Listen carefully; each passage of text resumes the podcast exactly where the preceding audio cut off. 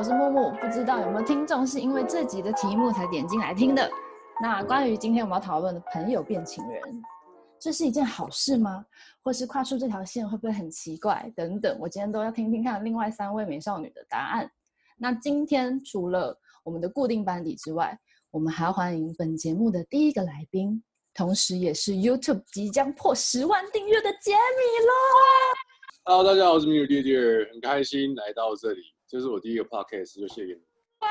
那其实今天这个主题就是杰米露提供的，所以我这边第一个就要先问，是什么让你有感而发？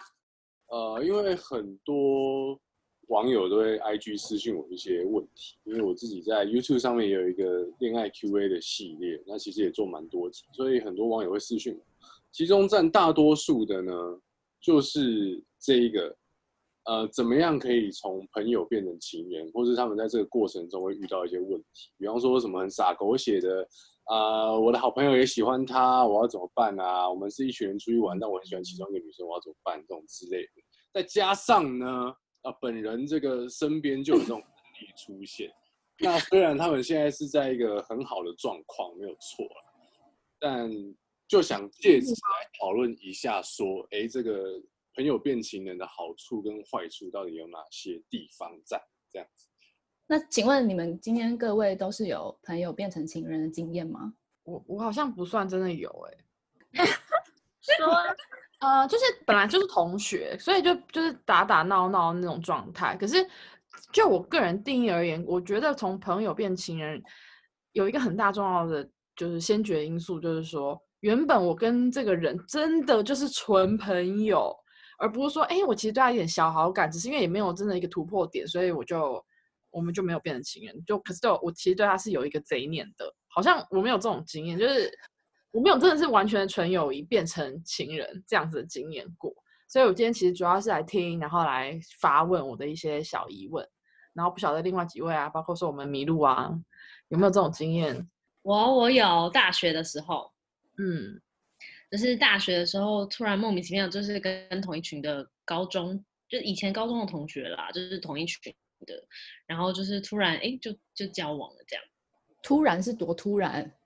突然 也没有很突然，当然就是有一些必经过程，就是可能暧昧一段日子啊这样子。可是我觉得主要主要的原因是因为我们在同一个群体里面没有嗯真的很熟，嗯，对，就是不是说真的是像每天都会一起出去啊，或者说每天都会一起玩啊，或是讲电话什么那种朋友，不是那种，就是但是是大家出去的时候他都一定会在，然后我也会在的那那种那种人这样子。嗯，对，主要是因为这样，就是嗯我我我是没有，就是真的是那种很熟悉，然后就突然在一起的那种朋友经验啊。但这也算是一个，就是从朋友变成情人的一个经验。欸可是我有一个好奇点，就是真的跟很熟的朋友变情人的那一瞬间之后，那你们第一次可能要牵手或是要亲亲对方的时候，谁？你要讲清楚啊！我也很想死哦。因为我自己想到这个，我就觉得，嗯，我不知道怎么下这个嘴。可是我觉得最尴尬，最尴尬不是这个，最尴尬是你们成为就是男女朋友，然后你就是要出现在你们同学朋友的那个那个时候是最尴尬的。那真是荣登我就是死生前三名不自在的场合。我懂，我懂啊。真的超尴尬的，就是整浑身僵硬哎、但这个东西就是过了就好了，你可能见过一次之后就就 OK，大家就可以就是释怀这件我事 OK，我不 OK，我没有释怀啊，我没有哦，。真的吗？你到现在还没有释怀？你是说谁呢？是不是？想听想听，因为这个问题啊，小女我在两年前常常被提问，嗯，因为因为我个人目前的状况是这样子啦，就是我现在目前的另外一半是呃认识非常久的很好的朋友。那、嗯首先第一个就是比如说你说啊，突然要牵手或是干嘛，会不会觉得哇塞，就是哎呦哎呦的要死？但是但是对我那个时候的状况来说是呃，我看这个人的呃角度有一点不同了，所以其哦。实是带着一个肉欲的角度去看那个人。也不是这么说。对，但是那那个就是很难很难形容，因为你现在要我想象，比如说如如现在突然跟我们一个很好的朋友突然在一起，我也会觉得就是不可思议，但是对他当事者来说，其实那个心态是会不一样的。我懂啦，我懂那种不可思议的感觉。嗯，那你自己会不会避免，就是说在朋可能大家一群朋友出去的时候，你就会避免说跟你的男友有过多，比如说比较像情侣的行为，你会避免吗？这个是我个人，就是我一直以来我都是这样子，就是不管对方是我认识很久，或是我新的男生，这是我个人的一点小怪癖。哦，但你们有这样的经验吗？就比如说朋友变情人的时候，你可能就会避免说啊，因为本来大家都是好朋友，我真的是怕大家觉得很不自在，就是怕其他的朋友觉得不自在，所以我就避免，比如说啊，平常我可能牵手，对，然后可但是我在我朋友面前就尽量少少这种举动。你们会有这种就是避讳吗？我是还好哎，就比较没有管别人怎么想，但是也没有太过分啦。对，嗯，那我们的来宾你自己要不要讲点话？因为我在讲这件事情，就是我没有预期到会讨论到这一趴，但是我的经验从朋友变情人，所谓呃，等下呢，朋友一定要从呃情人一定要从朋友开始当起嘛，才能变情人嘛，嗯，这是一定的。那我觉得要再重新定义一下，今天要讨论的应该是本来是一群朋友，没有特定感觉，那某一天之后突然变成情人，这个这个比较合理。我们刚刚讨论的都是这种状况，对啊，对。这个的相关经验我好像只有一个，就是大学的时候是同系的同学，嗯嗯，然后那个女生对我有好感，然后后来我们就在一起，就就这样啊。我觉得好像也没有什么特别的地方。那比较尴尬就是在分手之后，我觉得那是。比较需要调解的一个地方，就是你自己破坏了一个群体的感觉，有没有？嗯，就这个群体的慢慢的开始消失，就是说啊，这个这个这个人就不属于这个群体了，因为他们分手。那个那个群比较怪，是因为那个群就是六个女生这样。你是贾宝玉哎？我先描述一下那个群体，那个群体本来是九个人，是三男六女。嗯，对。然后后来呢，就是其中有一对在一起之后，然后短时间就分开了，然后这个这个群体呢就变成两男六。这样子，然后都跟其中人在一起。对对对对对，然后就变一男六女这样，然后之后呢，这个群体就没有男生了。为什么都是男生退出啊？好可怜啊！因为女生的数量比较大。没有吧？我觉得这还是取决于，就是男生是做什么。男生做，我们没有做什么事情啊。是吗？然后就默默开那个群组，因为是同班同学，所以这个比较没有办法避免。嗯。好，那我问你们一个，因为我刚刚其实呃，大概前两个小时我发了一个现实动态，我询问呃我们众多的网友朋友们，他们觉得呃朋友在一起是好处多还是坏处多？你们要不要猜一下？应该是好处多吧？好处吧？会觉得是好处？好处吗？感觉我不觉得是好处哎。好，正确答案的确是好处多一点，大概算是六比四这种有点尴尬的比例。那大部分人给我们的意见都是说啊，他觉得因为原本就是朋友了，他们就很了解彼此，所以在磨合上可能就会比较简单。但是坏处可能是因为太熟了，所以你根本没有那种化学反应。你们觉得嘞？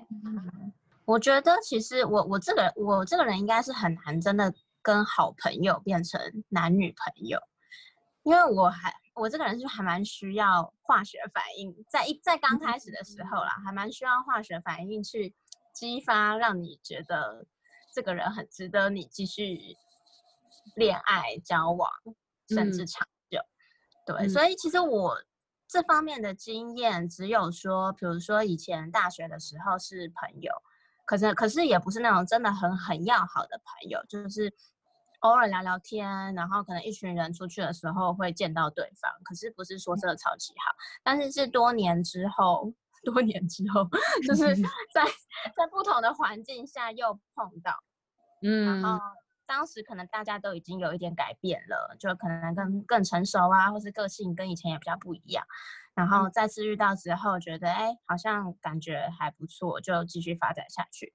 那其实我身边蛮多这种例子，是就是都是以前的同学或什么的，但是之后可能工作不小心又碰在一起。那其实我觉得跟这样子的以前的朋友重新变成男女朋友的感觉是，怎么讲？你会多一份熟悉感吧？比起说你到一个新环境完全不认识这个陌生人，突然变成男女朋友，你可能会更更对这个以前的人有一些他的朋友圈的认识啊，或者是就是会多一份信任感的感觉。嗯，对我自己个人经验是只有这种的，没有说真的是完全是一直是好朋友，然后突然某一天变男女朋友。对，我觉得从朋友变情人的一个好处就是，你至少知道他的朋友是什么样的状况，然后他跟他朋友出去的时候，你也不会觉得啊，好像会很担心，很没有安全感，因为你完全不熟或不认识，因为那也是你的朋友嘛，所以你就会觉得说啊，那你你要怎么样就怎么样吧，就比较安心。这是第一点啊。第二点也是他有没有一些黑历史，你都很清楚，然后他的雷点在哪边，你就尽量不会去踩，因为你也可能听过他过去的一些。呃，感情故事啊，或是他的忌讳啊，所以你就会尽量避免掉，就是比陌生两个刚刚认识的对象，可能你会少掉一些磨合的时间。但是我有个问题是，这样的情况下不会觉得说，就是好像比较无聊一点嘛？因为就是你都已经知道啦，你就不需要去磨合，你也不需要去探索。中间感觉会还是会少了一些，就是磨合的乐趣。我自己其实是我是母羊座的，所以我很那种感情是冲的非常的快，所以我基本上见到一个对象的时候，我就可以大家判断出来我喜不喜欢这个人。如果不喜欢，基本上再怎么培养，以我的个性来说是没有什么培养机会可言的。嗯，对，所以来得快去得快，但比较不是那种日久生情类型的人。不晓得你们几位也是。走这种日久生情的路线吗？我觉得我也会那种，就是比如说看先一看到这个人，我可能心里会默默的判断说，哎，这个人可能是，可能就以后就只会是朋友，或者是这个人是有发展可能性。怎么判断？看外表。看鼻子大不大？当然也不是那么肤浅的，各位。就是那外表一定是你有，大家会有自己个人的喜好嘛。嗯，那当然长得顺眼跟是不是你的菜是一个第一个判断标准。但是就是谈谈聊天之后，我一定是你大概可以判断说这个人跟你是不是有差不多兴趣啊，或是有没有共同话题啊什么的，嗯之类的，或是讲话的方式啊，或不就有些人讲话的方式可能。大概就能觉得说，嗯，他应该就是我的兄弟了。哎，对，说到这个，我也觉得，就是如果我们本来就是朋友，代表我们的生活圈有某种程度上的重合，所以我们可以聊的话题也会更多。那至少没话聊，我们也可以聊朋友最近发生什么事，就会比说啊，比如说我在听的上或交友软件上认识某一个人，是完全没交集的状况之下，有更多的共同话题啊。不然我们来聊聊看怎么样从朋友变，怎么样从情人变朋友好了啦。哦哦，这话题啊，大家可以聊吧。做得到，做得到。因为因为你毕竟在交往过程中，你会把对方融入自己的生活圈嘛。那你能不能够继续把这个人放在你的生活圈里面，还是你就觉得说没办法，一定要是你走或我走这样？嗯，我觉得要双方心态健全，才可以继续在同一个生活圈里面。嗯，所谓心态健全，就是你们出去喝酒，看到对方在拉妹或是拉男的时候，你要就是哦去啊这样子。我觉得这个才是一个你没事我没事的状态。嗯，如果如果不行的话，你就不要做这件事情。哎，这很难呢。对啊，这很难啊。那你为什么要让彼此就是不太舒服？我觉得也不好。就是不一定要到这个程度。那如果说只是就是互相保持一个友好的关系，然后交换近况啊，然后偶尔吃吃饭，就不会说一定要说哦，有第三个女生已经出现或第三个男生已经出现。那当然是没问题啊。如果双方都觉得自己互相是准备好的状态，那当然是好。但如果同时同时自己是有新的另外一半的时候，你们还是会这样子吗？就当然保持友好是 OK，但是比如说像出去单独吃饭。这种，我觉得这是要看下一个另一半他的接受程度在哪里。因为新的一段恋情开始之后，就是要尊重新的那个人。嗯，哇，好男人，真的。那你做口碑啦。不要你帮我做口碑。好，那除了以上这些问，那刚刚比如说敏玉露，你有提到，就是很多人会问你，比如说他要怎么从朋友这个关系变成。情人，那你会教他们什么小方法吗？我觉得是要先跳脱你们平常聚会的模模式，嗯，就是说，比方这一群人就是几个男生几个女生，你们就说一起去吃饭啊，一起去逛街啊，干嘛的？但是你想要欲举的时候呢，你就要跳脱原来的你们相处的方式，才会产生所谓新的火花。对，比方说一对一去看电影啊，或一对一去吃饭啊，干嘛的？因为比方说像我，就是一个在朋友面前跟在另一半的面前是不太一样的人，所以有时候这个没有办法进行下一步，是因为就像你们刚刚讲的，没有火花嘛。嗯，那要火要火花之前，你必须要先营造出能产生火花的环境，嗯，对不对？那烤肉也要先点火种，它才会有办法烤啊。你不能说没事你就点个打火机，然后说哎烧，不会烧嘛，对不对？烧不了。是的，没错没错。那你有没有一些小的这种技巧可以推荐给我们的听众？比如说，我现在真的很想升华了，那我们两个人到底要去哪里就可以生活还是要升华。生活跟升华？有火，这火要烧啊！不用生孩子就好了。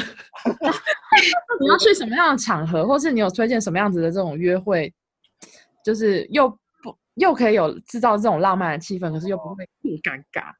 不尴尬，我觉得可以有一个比较呃试探性的问法，但嗯最简单的问法就是要不要一起去看电影，这是最简单的一个。嗯，但是呢，有一些女生呃，有一些人会觉得说，跟很熟的朋友去看电影也没什么，也还好，对不对？那搞不好你问了，他还搞不清楚是怎么回事，他没有意识到就是对方对我有不一样的感觉，他正在约我。所以我嗯个人建议呢，可以去一个稍微偏远一点点的地方，但也不用到太远。比方说台北市呢，你就可以去个淡水啊，嗯，北投有点太那个，所以北投先不要，或者是你们可以去动物园啊，或者去个什么美术馆啊，这种就是嗯对有点隐秘的地方。然后我觉得要揭露更多你属于你自己的兴趣，给对嗯方知道，让对嗯方知道说，哎，你在朋友面前是这样，可是你现在愿意跟我讲更多的话，然后他就嗯稍微意识到，就是哎，今天情况不太一样哦，是不是？等一下晚上有什么事情要发生？我是说告白，不是其他的事情，专业的。嗯我觉得开车兜风也不错，因为你就会在一个密闭空间，可是你又可以同时又可以有很多聊天的时间。嗯，会有第三个人这样子在旁边，比如说可能在去一些公众场合，可能旁边会有一些稀稀疏疏的声音嘛。那啊在车上的时候就会觉得，嗯，又蛮安静的，但是又是可以聊天，然后知道对方的想法的一个空间。补充一下，因为今天如汉罗要不要有什么？没有啊，你都没有分享你的故事啊。呃那关键的一刻是什么？对啊，的那一刻，那你是怎么样跟就是你的另一半从就是朋友变成情人？就是那个转泪点是在什么时候、什么情况下？我觉得其实就跟你们刚刚大家说的差不多，就是你要在一个比较特殊的场合，或是在一个跟平常是不一样的机会下。那我那个时候，米露也在，我在。因为我们你居然不知道，因为我们那个时候大家几个好朋友一起安排了去朔溪。哦，我这个人，我其实不太这种活动，我其实是就是啊，如果大家一起去 OK，但是不是我这么擅长的事，所以那那一次的话，嗯。简单来说，就是在那一场朔溪中，就是他非常照顾我，再加上米露，你知道我那天喝个爆醉吧？对，所以他那天就是也很照顾我，所以是从我个人，我个人是从那一天就会觉得，哎，他好像有一种是一个男生的感觉。嗯 这平常是个女的，是不是？对，我觉得这个荷尔蒙这一点很重要，就是你需要让对方强烈地感觉到你的雄性荷尔蒙或雌性荷尔蒙，那这时候你就可以一举攻破对方的心。哎，那可是我想问，女生怎么释放女性荷尔蒙？好难哦，这个问题。撒娇，或是需被需要，被被需要被就是你感觉你感你会感觉到，就是女生好像需要你现在就是照顾帮助她这样子保护她，就像就像我们木木一样啊。我我说真的，我说一个最简单的，就是女生那个来的时候，她本身就是一个女性荷尔蒙。我的意思说物物物理上或者是 行为上，其实都是，因为那个就是一个需要被照顾的时候。你对这个男生没有兴趣，你不会说，呃，我我现在不舒服，你可以帮我买一个什么东西什么的，不会啊。那你一定是对他有兴趣的时候。我有一点我可以分享的，就是我唯一的一次经验。然后那是我大学的男友，那我们本来就是高中同学。然后，有一次呢，我就问他说：“哎、你为什么？就是其实我算是有点主动喜欢，主动先喜欢他的。可是他就是一个害生性害羞的男子，所以就一直就觉得说，啊，先不要，先不要。然后就是有一天，我们就是群体一起去吃东西的时候，然后我们要照合照，然后我就看到他嘴角有一个烤肉酱，然后我就帮他，就说，哎，结果他擦掉了，然后就赶快又合照了。可是我不是故意的啦，但是他就说他那一刻就觉得说，哎，这女生是一个不错的女生。然后后来我们就就顺水推舟就在一起了。那如果从这方面讲话，就是一些生活的小细节，就是会注意到男生上有什么东西没有整理好啊，说有没有带卫生纸出门啊，有没有带湿纸巾出门啊，要不要吃维他命这种地方，嗯，做东西给对方吃也是一个，嗯，我觉得女生很女生的时候，我觉得难难得有一个男生加入，还蛮不错的，是不是？可以综合这个两方的意见，嗯，一些盲点。对啊，因为我们就有听到我们的一些听众反映说，他们他是男，他们是男生，然后他们就是一边在车上开车听我们的 podcast 的时候，就是一边在干掉，就说什么东西啊，什么东西啊，但是又没有办法上节目来反驳，所以现在就是由我们米露来帮男性发声，OK 的。那今天我们就差不多就是到这边，那欢迎各位如果听了有任何想法，都可以留言告诉我们。那我们也蛮常在 Instagram 上面做一些问答或是投票，欢迎大家去上面跟我们互动。那今天身为我们第一位来宾杰米露，你有没有什么心得？我觉得这个节目还蛮 chill 的，就很像大家平常在聊天，气氛蛮好。我本来以为可能会有点尴尬还是干嘛，但不会，其实其实就蛮像平常在讲屁话的。屁话之余又可以有一些心灵上跟观念上的成长，所以我觉得蛮不错的。